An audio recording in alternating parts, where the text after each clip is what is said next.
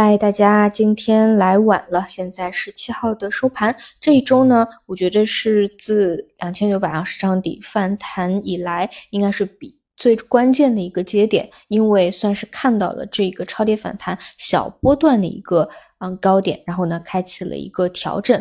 虽然说呢，今天尾盘各大指数拉红，包括我们看到像上证五零的方向，它放量是比较明显的啊，靠这些权重或者机构重仓的方向发力一波反弹啊，把指数推动上去。但是这里到底有没有调整到位，开启新的一轮？反弹反攻，啊这个还是有待确认的，而且我倾向于下周大概率有一个反复，因为如果你盘中看盘的话，可能我们一般会切到像这种一百二十分钟啊、六十分钟甚至十五分钟啊的一个分时 K 线嘛，你可以去画一下，你可以明显看到今天早晨呢是实则是连续下跌啊，一个波段超跌以后达到了这个重要的支撑位附近啊，就是前期一直考验三零三零。破的这个位置得到了一个支撑啊，那么资金可能有护盘的动作或者自发反弹的一个动作啊，去切入，但不代表说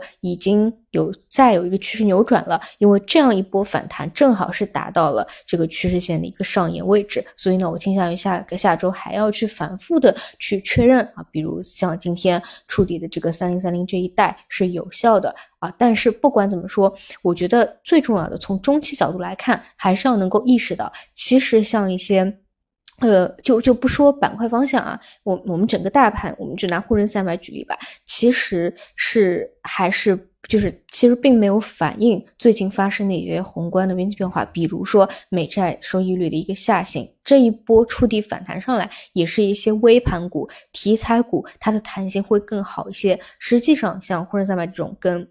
外围宏观挂钩更紧密的啊，其实是。还是偏偏低的啊，位置是偏低的，估值也是偏低的。这个呢，未来一定会有一个理性的修复，只是说需要再给他一点时间。这一次是不够的，因为我理解啊，为什么我说这一周应该是呃超跌反弹以来最关键的一周，因为它的博弈性特别强。因为在此之前，其实很多人都会把十一月十五号和十一月十六号。就把它当成一个反弹的时间上的高点去计算，这里有很强的一个博弈性，因为 之前都是中美关系的这个接点，成为一个短期的小高点，所以资金在里面的博弈就会大于呃客观的一些宏观的一个本身啊，就资金在十五号之前可能有拉升去做预期，然后呢又会说一些预期太高了啊，不及预期这样的一个呃。故事来，然后呢，就进行了一波兑现啊，在技术面上也形成了一个回踩，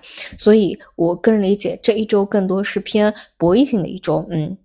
具体的还是得等后面啊一波回踩到位啊，再走自身的一个节奏啊，这个是后面比较重点的一一段时期，应该会比前期超跌反弹更加的重点，呃，因为它会真实的去反映像最近的美债下行 这样的一个变化。那除此以外呢，就是像 HBM 啊，包括抖音短视频啊啊，这个今天嗯前者表现的非常不错啊，这个走势还是比较强的。那后者呢，有一些个股出现了冲高回落。但是呢，因为这一块的全民热度它其实是非常高的，所以不一定就此结束，可能下周也有资金啊去做一个反包，这个也可以关注一下。好的，以上就是今天内容，那我们就下周再见。